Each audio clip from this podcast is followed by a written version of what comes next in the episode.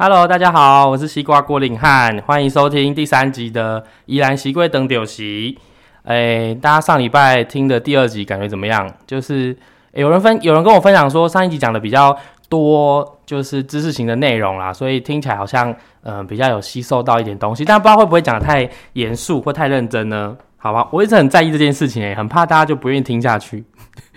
对哦，总之就是哦，最近就我刚才在跟我们同事在聊一件事情，就是说蛋价涨很高这件事情。我诶，我觉得这个嗯蛮有感的，因为就是大家知道吗？就是我们有一间咸粥店叫做阿芳咸粥，趁机打广告，他也没有给我那个啊赞助费，但是 打广告一下，因为我们这礼拜就是阿芳咸粥这礼拜就呃礼拜一开始调涨了，就是真的已经受不了，因为真的是。呃，除呃除了刚才说的蛋价以外，其实还有蛮多东西默默的在涨价，尤其是一些干货啊、原物料等等的。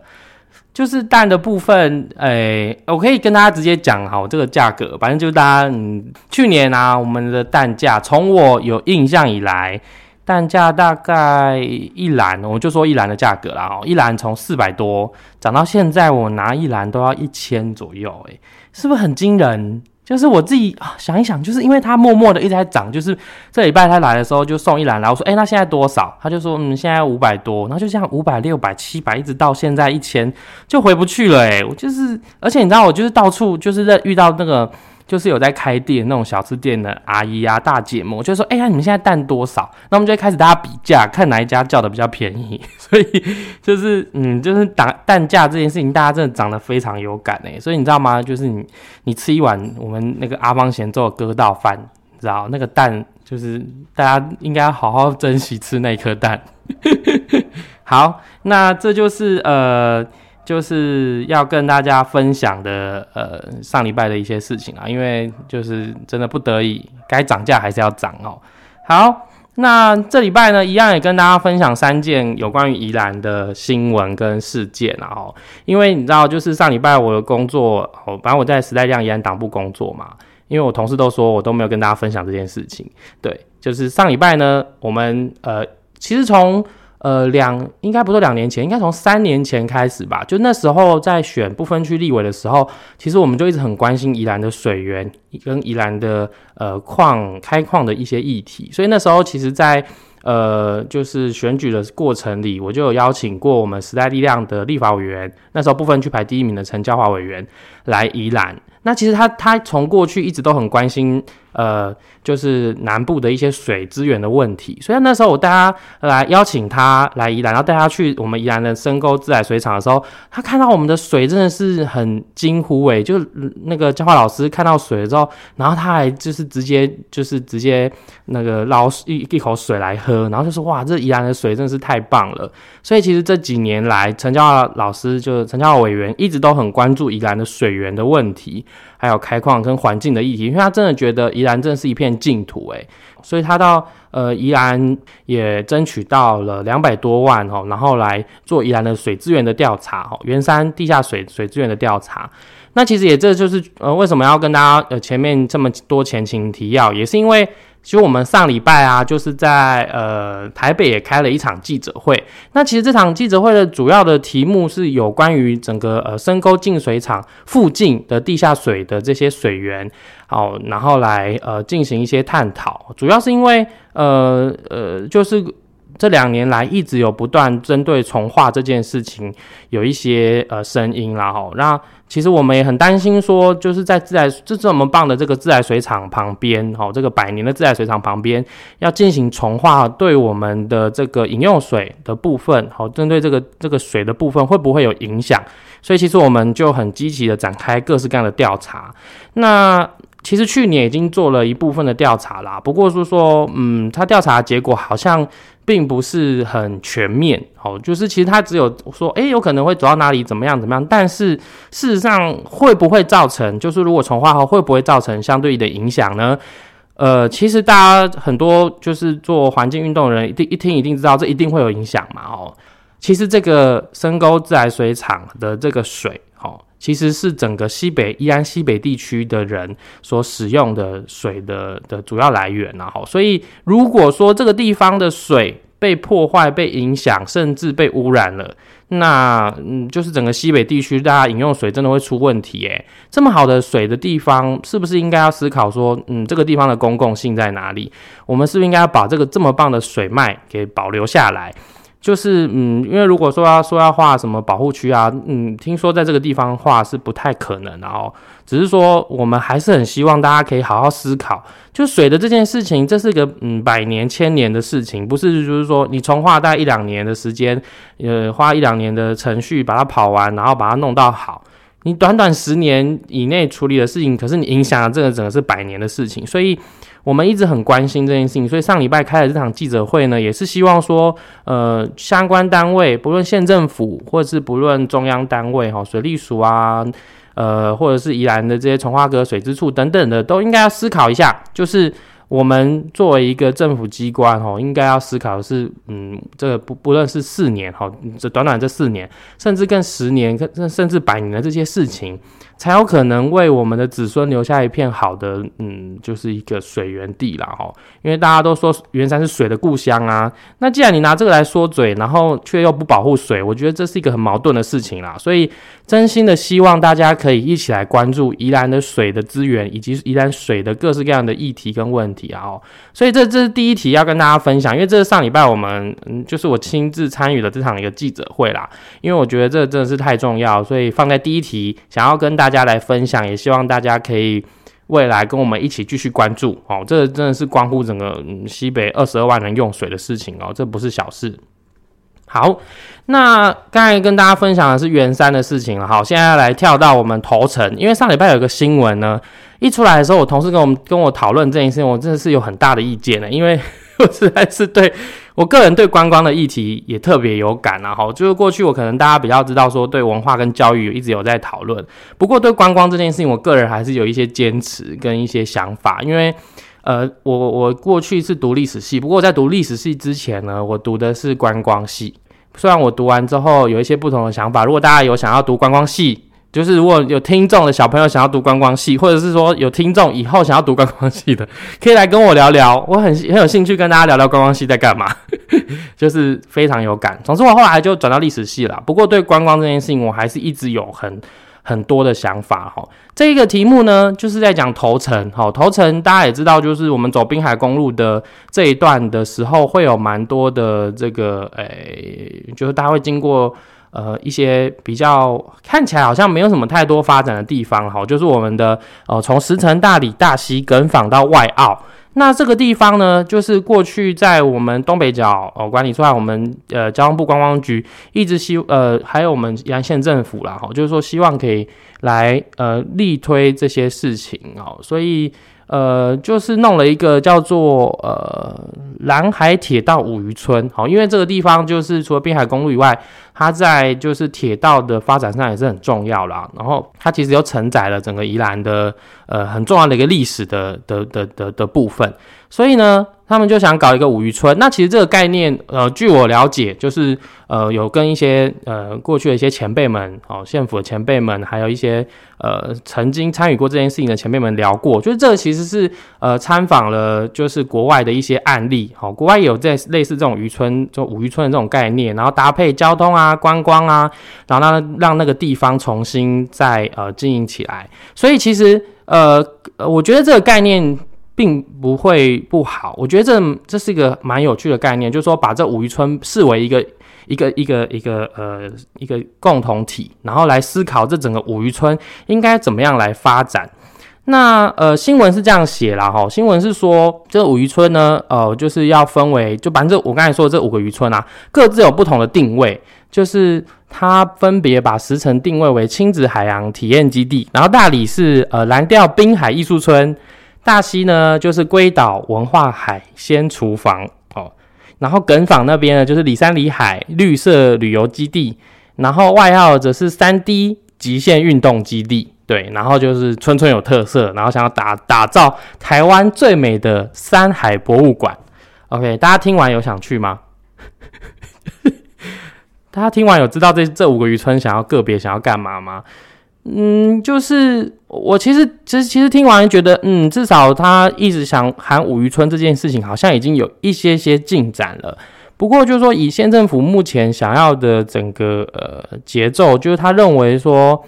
呃，就是它其实宜，你知道宜兰县政府在春夏秋冬每一季都有一个很重要的活动，这其实从很久以前，从呃刘锡坤时代一直到现在，一直都有的这样子的一个一个县政的推动方向啦。因为大家知道以前就是交通很不发达的情况下，那能够来宜兰旅旅游这件事情就一定会搭配住宿嘛，所以它整个观光跟整个呃搭配这些节庆活动，其实让宜兰就是也。发了不少观光财哦，所以大家也知道说为什么那个东山河附近这么多那个旅宿业者的原因嘛哦。那这一次他所想要呃推动的这个呃五渔村的计划，其实呃我我目前看到就是说呃去年的四月，观光局就已经核定补助了约一亿五千万的这样的经费，然后搭配地方的建设呃搭配。地方的自筹款有七千万哦，所以总共有两亿多的经费要来挹注这件事情。不过我个人为什么看到之后这么有意见呢？嗯，就就我刚才问嘛哦，就是说这五渔村刚才所说所念出来的这个部分，大家真的听到这个部分就会想去吗？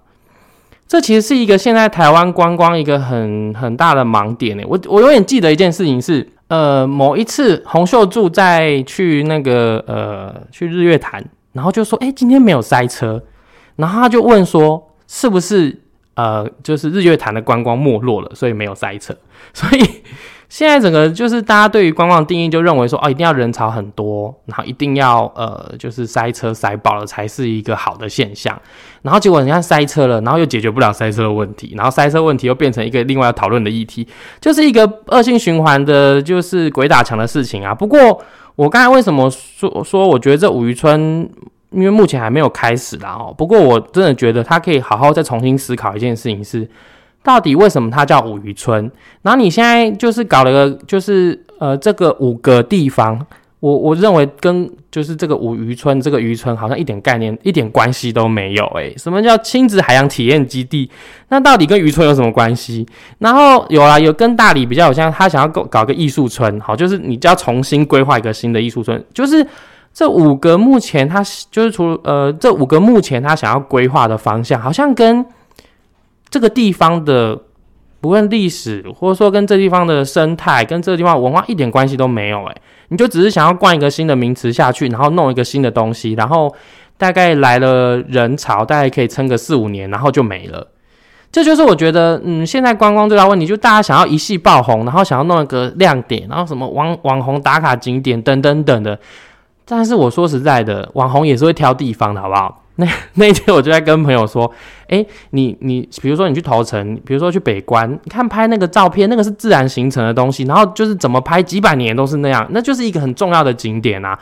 那就是虽然可能有一窝蜂，可是就会不断的有人想要去参观、去朝圣这个地方，那才是一个呃，我觉得很值得大家去推广的东西。就是说，原本它该要有什么样貌，你为什么觉得它是一个观光的亮点？那这这才是应该去思考，而不是说你去去去用一个好，比如说刚才有说的北关的那个呃海天一线那个一个那个缝那个那个地方，那你你如果去创造个出来，说实在，你大概拍个半个月就没有人有兴趣了。它就是因为每天因为它的潮汐不同，因为它的阳光不同，然后因为它的天气不同，拍出来样貌跟形形态都不一样。所以它才会值得大家想要一直去、一直去的地方啊！因为那个我刚才说北关的地方，主要是因为它也就在这五渔村的这条路上了哦。那所以呢，我其实一开始在思考五渔村这件事情的时候，我就是在思考渔村跟这个五个五个，因为它是五个渔港嘛哦。那跟它的关系是什么？到底什么样的东西让它是有特色，而且可以让很多人想要慕名而来，甚至是全世界人想要慕名而来？因为刚才我刚我再说一遍，我刚才提到的这五个计划，五个这个五个这个村村有特色的东西，说实在，你去全世界大概哪里都可以看得到这些，就是什么亲子海洋基地啊、艺术村啊，哦，然后海鲜厨房这些，你哇，海鲜厨房，你去南方难道就没有海鲜厨房吗？对不对？就大溪跟龟山岛的关系这么紧密，你为什么不去多思考一些龟山岛跟这地方的关系呢？很多龟山岛人就住在大溪啊，那你为什么不去多推广一些这类的东西，然后去想一个哦，我要搞一个海鲜厨房？就是我真的不太懂诶。所以呢，我我再说一次，就是我觉得哦，我自己其实我之前提出一个概念啦，我认为说，呃，整个五渔村过去。哦的，因为我其实有跟郑茂老师有聊过这件事情，就是其实五渔村过去有一个很漂亮的建筑，叫做就是他们的房子是用石头来建造的，这些为什么叫石城？哦，就大家也去思考嘛，为什么叫石城？它其实跟这个地名跟这个概念是有关系的。然后为什么叫大理？为什么叫大溪等等的这些其实都很值得去探讨。然后回回到这个地方，它到底它的特色是什么？就是呃，因为我之前去金门玩的时候，我就觉得他们在对于这些古迹保存啊，然后对于这些呃老旧的建筑啊，闽南闽式的建筑，把它进行修复，或是甚至是呃到甚至是重建。让它变成是一个很重要的特色，然后每个人到金门就很知道说，哦，我去那边我要玩什么看什么。那有没有可能五渔村也思考这个方向？它过去的这些石板屋，哦，不是不是石板屋，石头屋，好，过去的这一些渔村的文化怎么样再现，成为这个地方的特色？去别的地方看不到，只有来我们五渔村可以看得到这些东西。然后交通的部分其实也解决了嘛，铁路如果能够解决搭配这个地方的铁路铁路的这些接驳，其实这五渔村就变得很有特色啊，就变成国际观光景点呢。你就不需要去搞一堆节节节庆活，你像金门它也没有什么节庆活动啊，但是大家为什么想去玩？就是去那边感受一下那个当地的风情，感受那个当地的文化气息。即便没有节庆活动，你也会想要去那边走走看看，然后感受一下那边的不一样的风情嘛。所以五渔村。你如果就是搞一个这种就是东西，然后还要每个每年固定办，就是时间到，然后办一些庆典活动，然后来增加它的观光流量，那我觉得真的是大可不必。你二点二亿拿去做一些更有意义的事情，不是更好吗？就是，所以我真的觉得，呃，大家他讲了一堆了哈，因为我真的是对这件事情就是太有意见了，就是觉得我就是。县政府真的应该好好思考观光这件事情的意义是什么。其实我之前就有提过啦，不过这当然，呃，郑茂老师或是一些文化界人士有不不不同的见解。因为我其实曾经也思考过，说文化跟观光其实是一个相辅相成的东西。那呃，当然文化有文化相关要处理的各式各样的议题，可是我觉得观光的呃发展，它建它的立基点就是文化。因为你如果这个地方有值得被大家看到的特色或不一样的东西，你才值得让大家为了花钱，为了住在就是可以住在这个地方，然后来感受这个地方的的的的各式各样的呃生活，那才值得来这边玩嘛。哦，就像我刚才就在比喻说，你想要去花莲，作为一个宜兰人，你想要去花莲玩，想要去台北玩，你是想要去做一点什么事情嘛？跟你在宜兰做不到的嘛。那所以你同理的，你也去思考，大家为什么想要来宜兰？因为他可能来这个地方可以感受到，或是体验到，在比他自己住的那个地方体验不到的东西，那才值得他愿意会为了这件事情留下来嘛。就是，就我刚才比喻说，哦，像我去金门，我一定我不会去住那种旅馆啊，或者说住那种住那种民宿，我一定去找那种就是传统的建筑来住，就是那种闽式的建筑，然后找那种三合院、四合院的，然后去住他们的那个地方，因为我觉得那个超酷的啊。因为你一般你你如果去住旅馆，啊，你在宜兰就有旅馆，你干嘛还要去跑去金门住旅馆嘛？哦，就是这个是一个呃可以吸引大家呃的一些方式啦，所以。呃，我觉得刚才我就是提到了关于五渔村这件事情的建议，我真的觉得可以好好思考。从渔村这两个字，你既然叫五渔村，好好去思考这五渔村它的特色，跟它值得被全世界甚至全就是不用讲那么大，至少至少你值得被全台湾的人看见它不一样的地方在哪，以及它的观光的定位，它是作为一个所有人一要一就是所有人突然爆那个爆红然后挤进来的地方嘛，还它是一个适合漫步调的观光。发展的地方，这其实真的是实值得县政府或大家来思考的的的题目了哦，不然就是你做下去，你想要再回复，我觉得都会很困难的哈。好，这个就是呃，我针对这第二题的题目啦，会不会讲太多？好，小编小编说会帮忙剪掉，对不对？有点多是不是？好，就是有感而发。好，那再来是呃最后一个题目哈，这其实也是。呃，最近蛮多县市政府以及蛮多议员都在关注的议题，就是消防员的议题啦。因为大家知道，每年一月十九号一九嘛，哦，就是消防呃消防员的这个节日，好，就是做呃大家都开始各式各样的讨论消防员的权益啊等等啊。那其实去年我呃，其实从前年开始，我个人也就。呃蛮多在关注县内的消防员权益的问题啊。其实从一开始他们的呃无无线电的那个就是对讲机的部分啊，因为你知道吗？其实，在呃，因为因为那个时候应该是两年前吧，那个时候《火神的眼泪》特别的红嘛，哦，所以其实大家开始关注到各个县市，他们其实在面对这些机器啊设备到底有没有足够，而且甚至是好的的状况来去做讨论。其实那时候就有提到了哈，就是说，呃，就是你知道吗？宜兰县到去年为止的那个无线电都是使用类比讯号，并不是用数位。那其实，在传输的过程跟状况上，其实就已经比其他的还要，其他县市还要落后了哈。因为我我看到的资讯，现宜兰县政府大概是全台湾为呃，就是少数好倒数了，应该不说倒数，而是说全台湾有三个县市是没有就是改为数位的，好，宜兰县就是其中一个。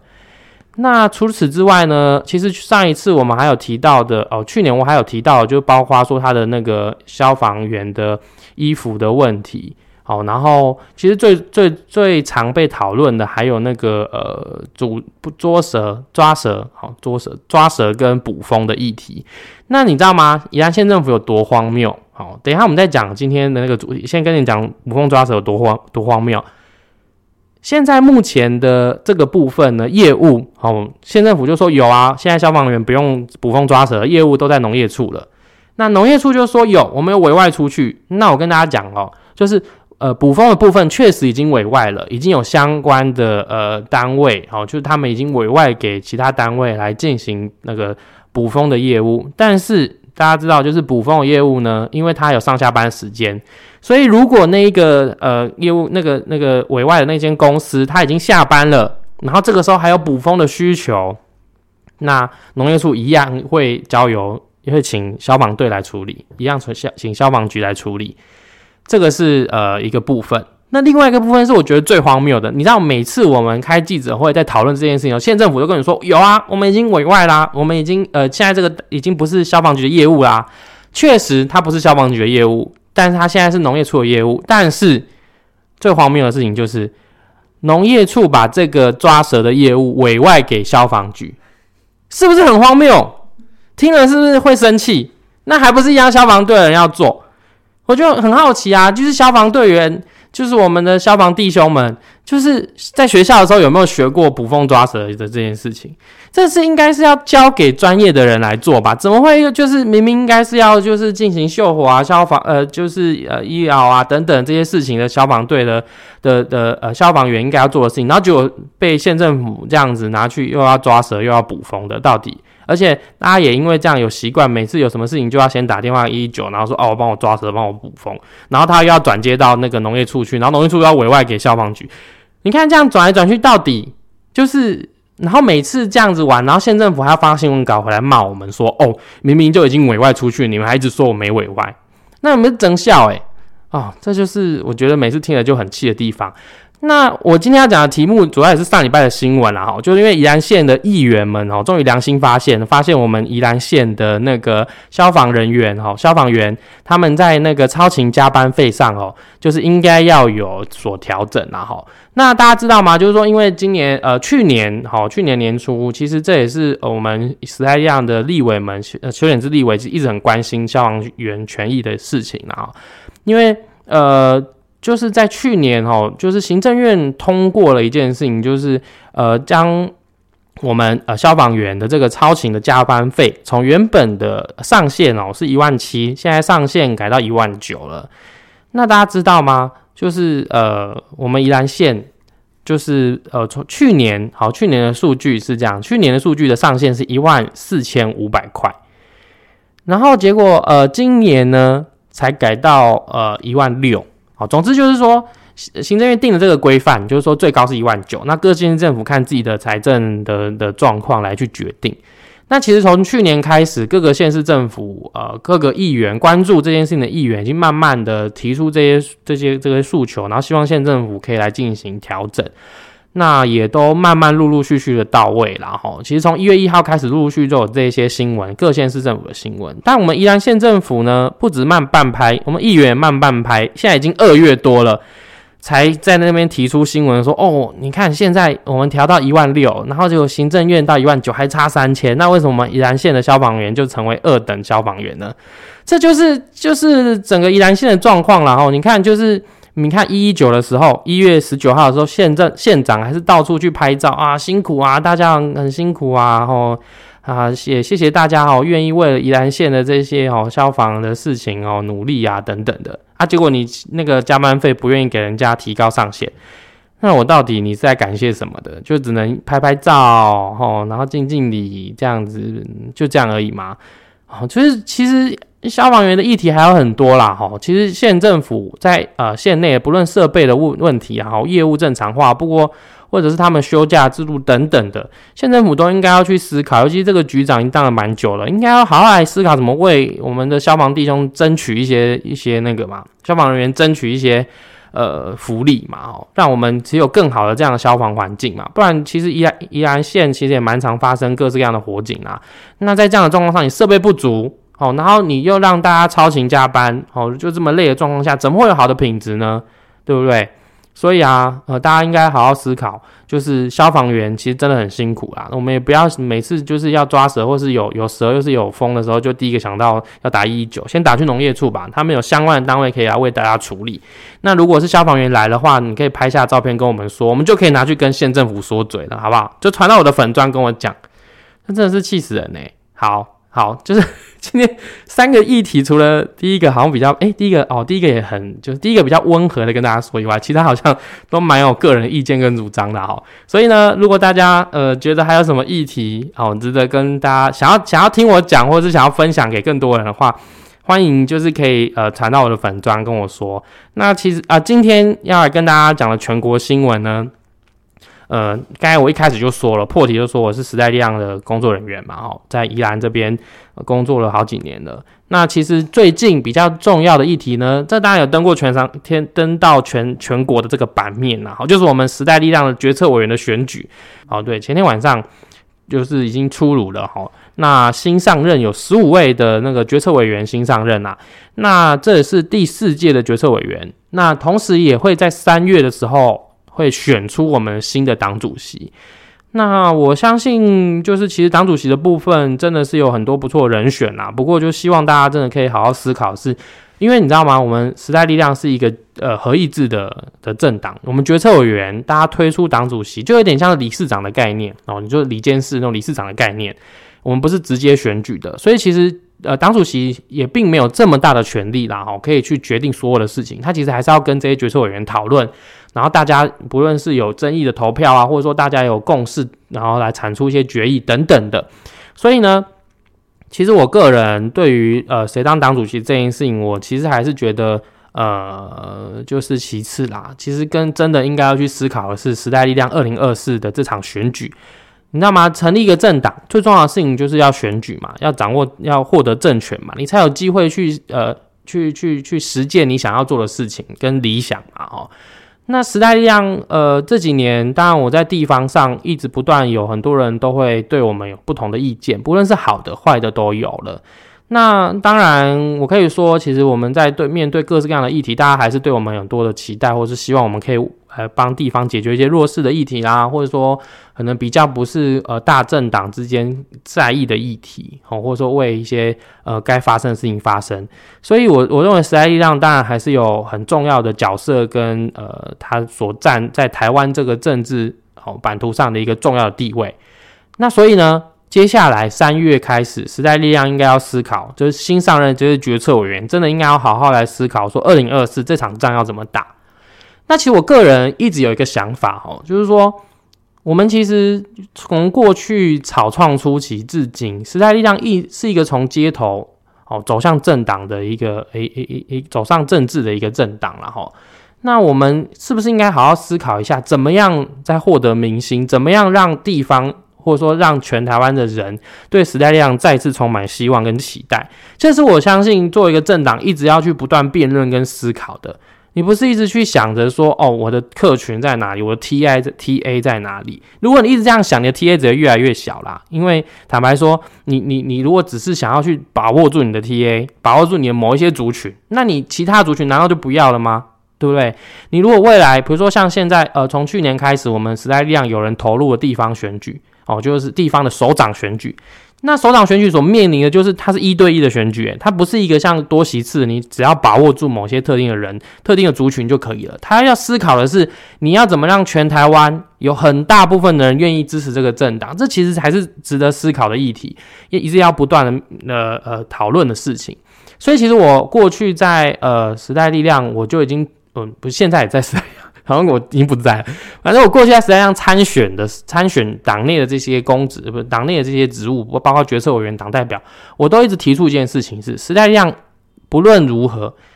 应该要优先去 去讨论跟辩论，提出一个十年哦，以十年为单位的计划，因为这样子才有可能不断的辩论讨论，去调整这个计划内容，知道说你这十年要干什么，你的党工、你的组织才会有。就是稳定的发展跟稳定的前进嘛，哦，这是我其实呃为什么敢讲，反正这件事情是公开的嘛，哦，我也不是只有在呃就是呃私底下才会讲，我其实在跟面对这些决策委员或者说面对这些立委议员们的时候，我也会告诉他们这件事情，因为这太重要了，哦，所以呢，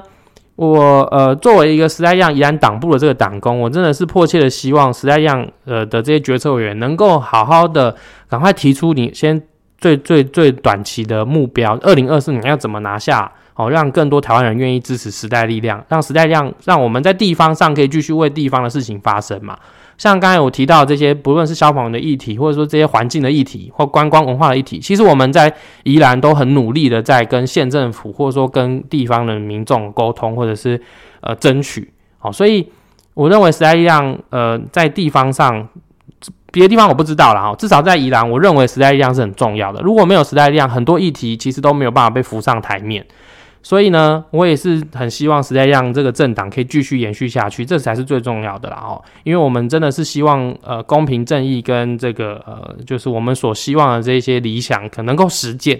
那实践最重要的事情就是要有人支持你才有办法实践嘛哦。这个是一个很很直接的呃题目啦哈。所以呢，这礼拜。就是嗯，要跟大家分享的几件事情，大概就是这样了哈。就是这礼拜会不会讲太多？我讲了几分钟，